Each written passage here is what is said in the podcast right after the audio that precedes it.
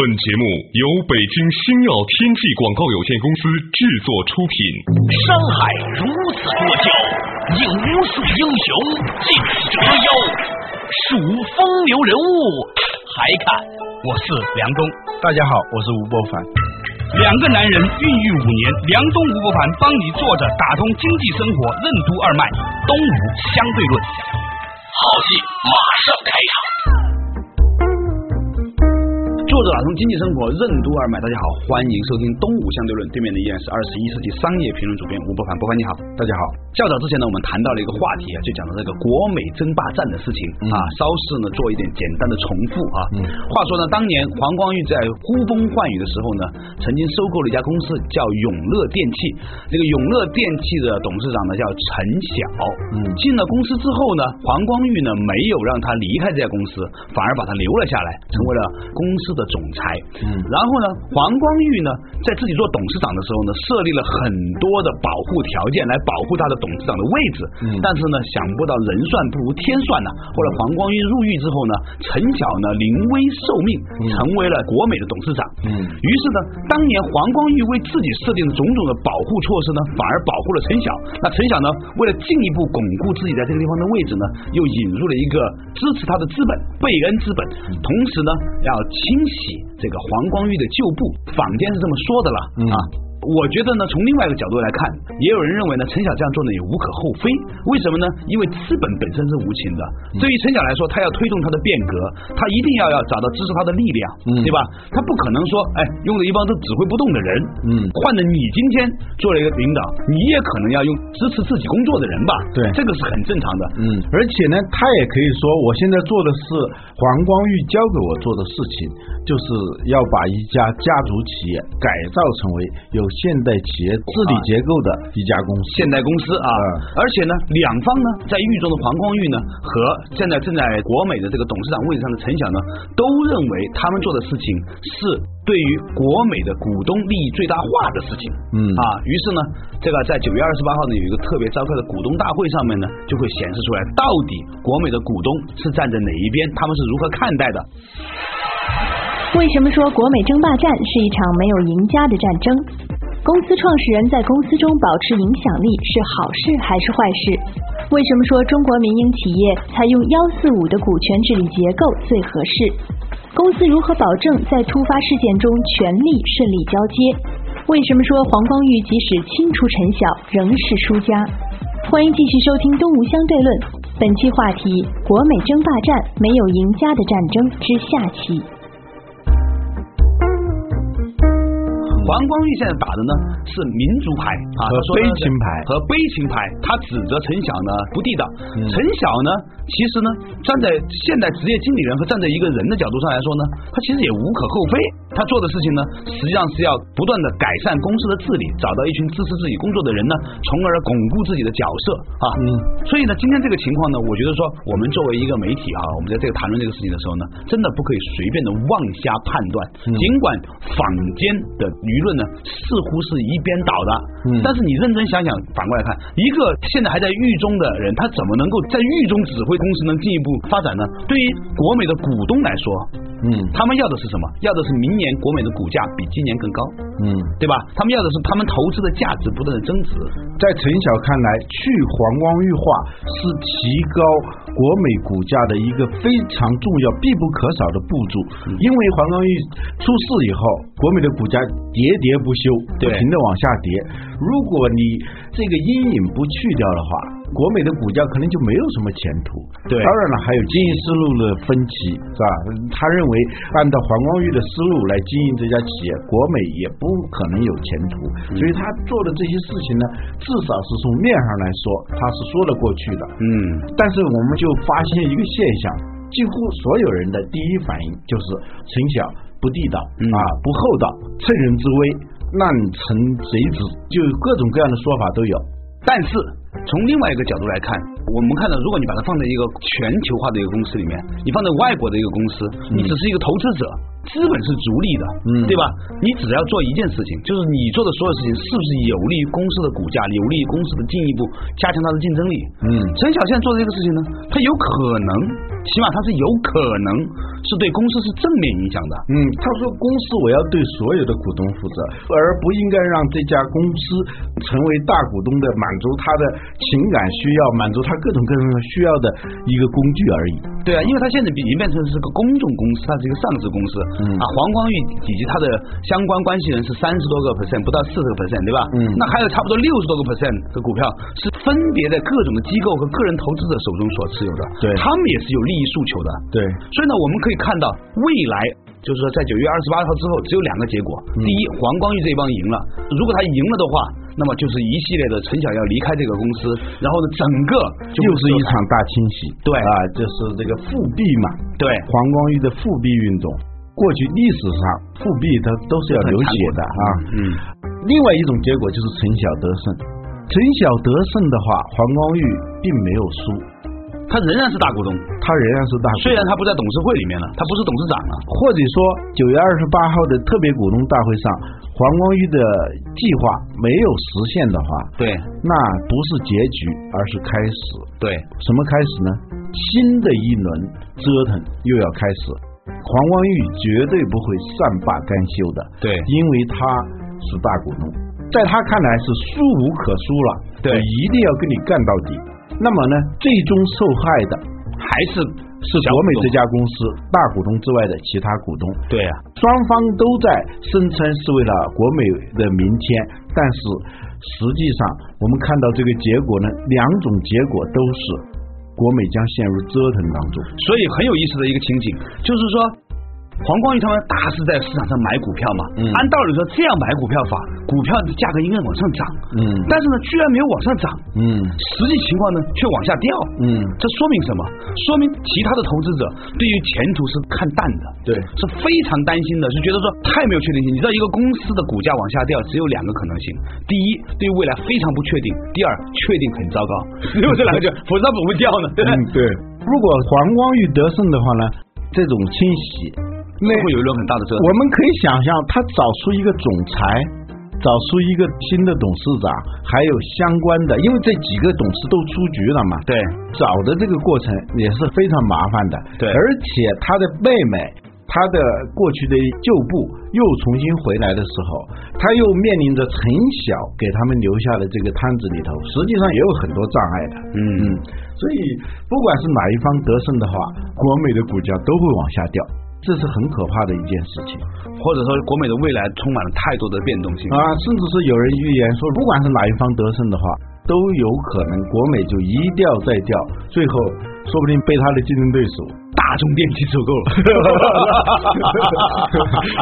回到我们之前讨论的一个问题上来哈，嗯一方面呢，就像我们之前节目里面曾经说到的，比如说像新浪这样的公司，它变成股东非常分散的公司之后，也有一些观察家认为。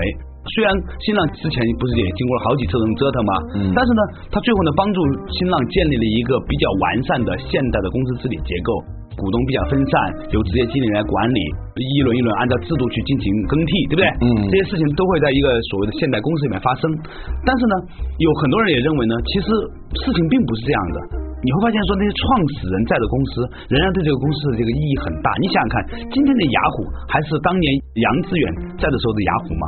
嗯今天的微软还是比尔盖茨在的时候的微软吗？嗯如果苹果没有乔布斯，那还会是苹果吗？嗯，创始人在一个公司里头保持一种影响力，到底是好还是不好，我们都可以举出无数的例子无数的例子，比如说惠普家族在啊惠普公司，福特家族在福特公司。这里头呢，到底是好还是不好？两方面的例子我都可以举出来。但是我们要回到就中国这个现实的时候，我们也得想一想，什么样的治理结构是比较好的。我曾经跟一个专门研究公司治理结构的人聊过这个事情，好几年前了。他跟我说，在中国啊，比较好的公司治理结构应该是幺四五，什么意思呢？一股独大。嗯，要有占超过百分之四十的股份，不要控股。嗯，嗯，完全控股了以后，它就很容易变成一个权力没有制衡，没有制衡啊，很容易变成是一个家天下的事情，对不对？嗯，董事不要超过五个人。对，嗯，在这样一个结构里头呢，它既能够保持相对的稳定性，不折腾，同时呢，它对这个权力还是有所制衡的。对，一股独大，它不是大到。完全可以控股的那个程度，对五个人呢，这样一个数量呢，在投票机制上头也能够保证不是一边倒的，嗯，是这样一个结构。为什么呢？因为中国啊，其实是不管你做的这个企业是家族企业还是一家公众公司，我们骨子里头都多多少少有一种家族的概念。这个公司是我的，嗯，黄光裕现在就是这么认为的，嗯，其实呢，他想一想，他只有百分之三十几是他的，嗯，已经。不完全是他的，他会这么想，没有我就没有这家公司，对，是这样一种概念的时候呢，有时候做决策的时候，他会把很多的非经营的因素加入进来。嗯，回过头来看这个问题的时候，有一个问题，不管是对中国的公司还是对欧美的、日本的公司，都是共同的。那是什么问题呢？就是在公司里头如何保证权力在突发事变来临的时候。能够平稳的、平稳的交接，对最近出问题的不只是国美这一家，对，比如说惠普公司，前不久他的 CEO 马克赫德对惠普的贡献相当大。惠普当时被戴尔整得很惨的一家公司，花了二百五十三亿收购康柏，成了 PCA 的老大，但是没几个月老大难，最后又被戴尔超过，就那么一家企业，他进来以后呢？能够把惠普做成了销售额最大的 IT 公司嘛，超过 IBM 嘛。嗯嗯，但是呢，就是因为一点小小的事情，突然去职了。嗯，去职以后，这就陷入这种混乱，惠普的股价一下子掉了好多。现在是临时让这个 CFO 来接任他，但是实际上这个 CFO 是有点赶鸭子上架，他也没有准备惠普的未来到底是怎么样。股东是不清楚的，在不确定情况下，股东肯定要抛售你的股票。对，所以权力在突发事件下无缝交接，就像过去那个封建王朝，它还有一个很好的继任计划嘛。嗯，就这个皇帝。在任的时候，他要立一个太子，或者说用一种什么样的制度保证国王随时有可能驾崩？呃，随时有可能驾崩。一旦驾崩的时候，那马上这个权力它是很正常的就过渡了，不会引起骚乱。法国历史上，每当有国王去世的时候，大家都要喊一句口号，一句二合一的口号，什么叫“国王永垂不朽，国王万寿无疆”。前一个国王是指老国王，对；后一个国王是指新国王。这口号里头就能够反映出这个权力的无缝交接。过去在古代都能很好的达到这种权力的无缝交接，但是在现代公司治理结构当中，这个问题经常被忽略。原因就是呢，企业的领导人往往认为那些突发事件啊，那些东西是。不大可能发生的，嗯，或者是很忌讳这样的事情的，嗯，所以呢，这个事情呢，想一想也很重要，但是慢慢的做起来就很次要了，最后是不要了。但一旦发生问题的时候，就黄光裕做了很多的制度设计，做了很多的风险的防范，但是他最大的风险他没有防，就是他自己进监狱了。发生这样的事情，一个很重要的原因是黄光裕他在位的时候没有。做一套非常好的权力交接的计划，嗯，以及这种权力交接过程当中可能发生的风险，他没有想到。所以呢，他现在尽管出拳好像是挺狠的，但是是很乱的，而且你发现最终会让公司陷入到一场没有赢家的战争里头去。嗯，这里头我们看到黄光裕在几个层次上他是一个输家。第一个。他要做的是要完成一个家族企业，像具有现代公司治理结构的一个公司的转变，他没有完成。嗯，而且最后如果他真的取胜了的话，他就失败的更惨了，国美就会倒退为一家不折不扣的家族企业。嗯，如果他输了的话，他也输了。因为由于他在过去制度设计的时候只想着自己有利的那一面，没有想到那些不测的风险的时候，他自己有一点人财两空的味道，所以他现在是陷入到这种悲情，甚至打出民族牌来，真的是没有牌可打了。嗯，说到此处呢，我觉得可以让大家稍事休息一下，马上回来之后呢，继续是东吴相对论。坊间舆论对陈晓的指责，揭示了怎样的中国传统文化心理？什么是从身份到契约的转变？为什么中国公司建立现代企业制度要首先克服传统文化观念？中国式契约有何特点？为什么平常运转良好的中国式契约在遭遇特别情况时往往失效？中西方的家族观念有何不同？欢迎继续收听《东吴相对论》，本期话题。国美争霸战没有赢家的战争之下期，梁东吴不凡帮你坐着打通经济生活任督二脉，东吴相对论。坐着打通经济生活任督二脉，大家好，继续回到东吴相对论，我是梁东梁某人，对面的依然是二十一世纪商业评论主编吴不凡，不凡你好，大家好。今天呢，我们喋喋不休的呢，就讲到这个话题啊。话说那个国美电器争霸战哈，黄光裕和陈晓之间的这个战争，我们再次强调一下，在这个事情上来说呢，我们没有明显的态度偏颇。我们认为站在陈晓一方，他也是有他的道理的，因为资本是逐利的，而且呢，陈晓所做的事情也有可能，甚至是很有可能对国美的绝大部分的股东来说是有利的，有利于国美这家公司真正的走出困境，对不对？他的问题是陷入到一个在道。德上极其不利的一个位置上，对他只是在道德上不利，但是时间长了之后，再过十年二十年，谁比如说王莽，历史上的王马，对，其实他篡权以后，他治理的还是不错的，嗯，但是从来没有对他有过好评，因为你的位置，你的得来的方法是不正确的、不正确的，或者不符合中国的这种儒家思想的这种伦常观念。对，为什么诸葛亮的位置那么高？对，武侯祠受到万世敬仰，是因为。诸葛亮是一个本来有机会，他是个篡党夺权嘛，对，不是篡党夺权的问题啊。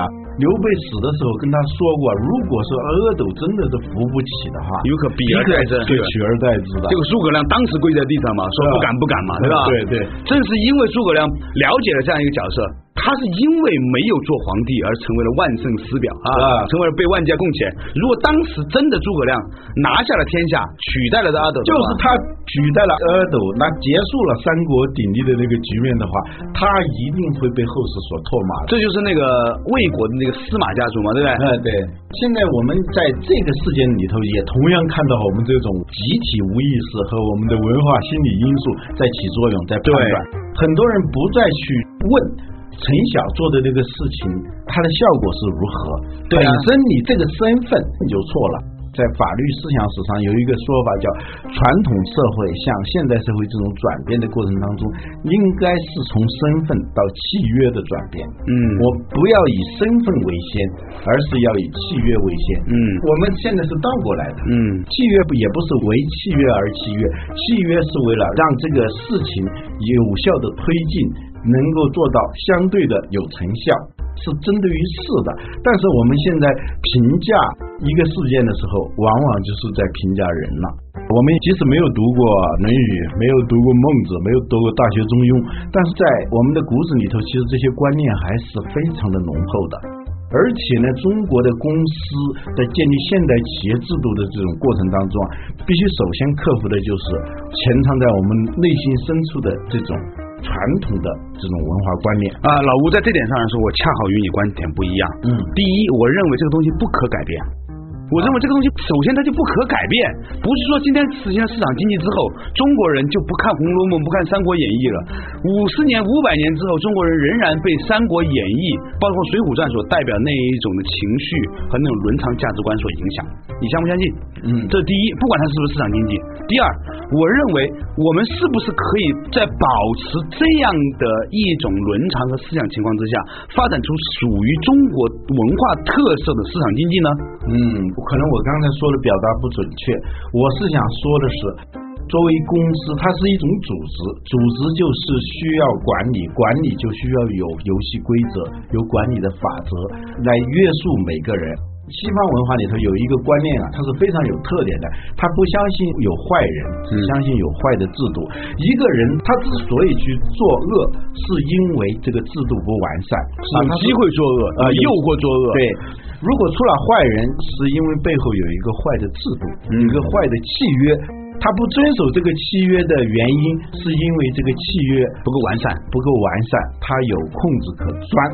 所以呢，对于一个组织来说，法理和人情这两方面都是需要的。嗯嗯，你光靠一套契约，光靠一套冷冰冰的制度，一个组织是没法正常的运行的。对，那留不住人。要有人情的东西。对，但是这两个的关系要摆正，到底哪个是主干，哪个是附属性的？嗯哪一个是骨架，哪一个是血肉？对啊。这个股价，我觉得就是，既然是公司，我们过去没有公司，是吧？既然这本身就是一种现代的组织形式的话，我们不能说光要这个公司就够了，我们要公司背后支撑的那一套机理是什么？这个机理就是契约。公司是从西方传过来的嘛，在西方人的这种观念里头，契约是为先的，其次才是嗯，人情人情，对吧？有时候呢，比如说黄光裕，他现在非常不理解的，他感到非常生气的是，我对你那么好，你今天居然这么对我，嗯，百思不得其解，他就没有去反思一下，我是不是在制度上是足够的完善了？我在设立这个制度的时候，充分的考虑到这些风险没有？但是坦白说，嗯没事儿的时候呢，制度都挺好；有事儿的时候，你总说是制度的问题。我就没有见过一个真正完美到百分之一百制度全好的公司。任何公司你要查的，肯定在制度上有问题。再其次，老吴，我们今天想一下这个情景，如果不是发生在中国公司里面，OK，日本某一家公司，比如说索尼也好，或者是丰田也好，如果有这样的一个情形的话，你认为在日本社会会什么样？我们先撇开日本还是中国还是欧美，OK 啊，公司在创立的时候，在成长的过程当中，应该是把凯撒的归是凯撒，把上帝的归是上帝，嗯把法理的归法理，把人情的归人情，嗯千万不要混为一谈，不要以一种东西代替另外一种东西，尤其是不要以人情来代替法理。说到这个契约的问题啊，我们曾经讲到过叫中国式契约，中国式契约就叫沉默的契约，嗯很多的契约是不成文的，嗯是心照不宣的，嗯是一种心领神会的。这次我有赋予你，下次我一定要想办法补偿你。对啊，我们彼此之间呢，心里掂量的这样来办事情。对这里头的好处就在于它节省了。沟通的成本，节省了交易的成本。如果事事都是谈判，事事都是契约的话，这很多事情就谈不下去，最后就完成不了。你怀疑我，我怀疑你，最后就会造成交易成本非常高，一种怀疑的气氛将会导致公司的这个运转非常的缓慢，甚至是无效。包括日本，你说到日本，就日本也是这样一种文化。这种文化呢，它是把人情和法理合在一起的一种东西。嗯哼。那就是儒家讲的那个克己复礼，对。那个礼，礼你说它是制度还是人情，都有。对，礼这个词翻译成英语的时候啊，它非常难翻。嗯。它有可以翻译成礼貌，有些时候，嗯。有时候可以翻译成仪式，有时候就可以翻译成规则制度。八义五夷庭，是可忍，孰不可忍？这是说他违反了这个规矩了。嗯所以呢，在汉字文化圈里头，关系这个词也没法翻成英文，里头呢也是带有某种契约的东西。我跟谁的关系好，某某人有关系，它既带有法理的成分，也带有人情的成成分。对中国呢，企业啊，在风平浪静的时候运转还是有效的，但是面对这种极端情况下的时候，就是一四一，二十二的时候，每个人要当机立断的时候，这就会出现问题了。比如说陈晓，他面临的就是这个问题。所以中国呢，这个理呀、它的这种模糊不清有它模糊不清的好处，但是在极端情景下，在紧迫重大的事件发生的时候，往往这个模糊的东西就会出问题。嗯，你在讲到这一系列东西的时候啊，我就想起来，如果这个事儿发生在清朝的晋商里面，它又会是怎样呢？晋商算是引入了很好的掌柜和东家之间的关系的，是吧？职业经理人和投资人之间的关系，是吧？他们的职业经理人也很负责，这个东家呢也很懂得掌握自己的尺度。嗯那这个事儿如果是发生在那个朝代，又会怎么样呢？发生在那个情境下的陈晓，他永远混不下去了。也许就有这种行会啊行会啊，像晋商的那个祁县、太谷和平遥的这个所有的商人都会联合起来，让你死无葬身之地。就算你拿到了这个控制权，最后呢也会在这种舆论、这种商会的舆论里面呃变成这样的一个它也是一种制度性的约束，所以现在在评价陈晓的时候，很多东西可以说它是有道理的，但是有一点，它不职业。为什么不职业？你作为职业经理人，在引入那么大资金的时候，那么高的代价，附加那么多苛刻的条件来引入这个资金的时候，你没有跟大股东商量，也没有跟其他的股东商量。所以我觉得黄光裕他们在最后的摊牌的时候啊，他们不应该诉求悲情，嗯他们应该诉求什么呢？还是要从道理上、从法理上呢，诉求它的合法性。嗯，作为一个职业经理人，陈晓这个事件呢，对中国的民营企业家有一个很大的刺激，就是以后还得用自己人，对而且用家里人啊但是你又怎么知道家里人，哪怕是你的表哥、表姐、堂兄、堂妹，他又不会做这种事情呢？对呀、这就是中国历史上一直在讲仁义道德，在讲儒家，但是那种兄弟相残、杀父、盗嫂什么这样的事情，在这些王朝里头是经常出现的。对呀、而且在中国古代历史上还常常有一些历史经验教训，就是这个家族往往是因为太太或者老婆、皇后的家里面那一群什么舅舅啊、皇后的父母啊、那些朋友啊，最后干预朝政，这个事情也都会有。所以家里面人也会这样，外面人，所以我觉得到最后呢，只能是一团浆糊。说到家族企业的时候啊，西方也有家族企业，但是西方的家族和中国的家族这个概念是不太一样的。中国的家族骨子里头是礼，就是这种人情加一点规矩的那种东西，但偏能长的亲情的这样一种关系。对最后就容易引发很多的混乱。在西方，即使在家族里头，那是以契约为根本的。嗯，即使是一个家族企业，那那些权利义务啊这些东西规定的非常清楚的。在西方，儿子跟父亲借钱这是非常常见的事情，对，在中国是没有的。所谓儿子，就是说挣了钱是别人家的，欠了债是你的啊，是是是，他。所以我刚才说，中国在迈向现代企业制度的过程当中，实际上它需要一个在文化观念上的创造性转换，不是说去掉那些东西。对，所以呢，我完全同意博凡的观点了。现在唯一的问题呢，就是说应该转变和应该有一些文化，和是否真的会产生这样的文化呢？那是两个完全不同的话题。好了，感谢大家收听今天的动物相对论，我们下一期同一时间再见。